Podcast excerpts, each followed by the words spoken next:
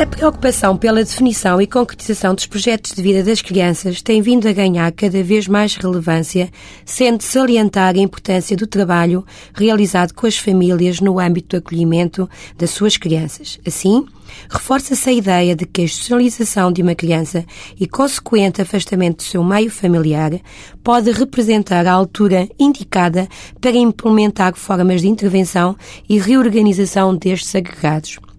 O deslocamento de uma criança para fora da sua família não pode ser uma medida desinserida de um trabalho de fundo com a instituição para onde ela vai.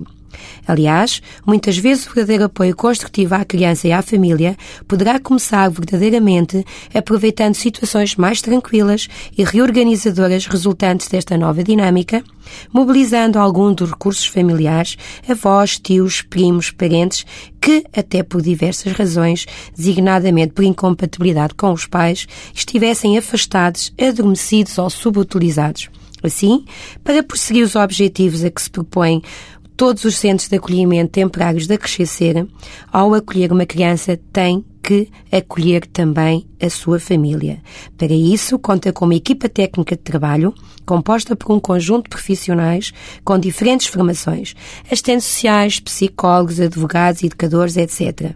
Tal é fundamental para que se possa elaborar uma abordagem multidisciplinar, complementar e a mais rigorosa possível de cada caso acolhido. Há também a preocupação constante de trabalhar de uma forma integrada, havendo sempre a partilha e o cuidado que tudo seja transmitido promovendo-se o trabalho em equipa.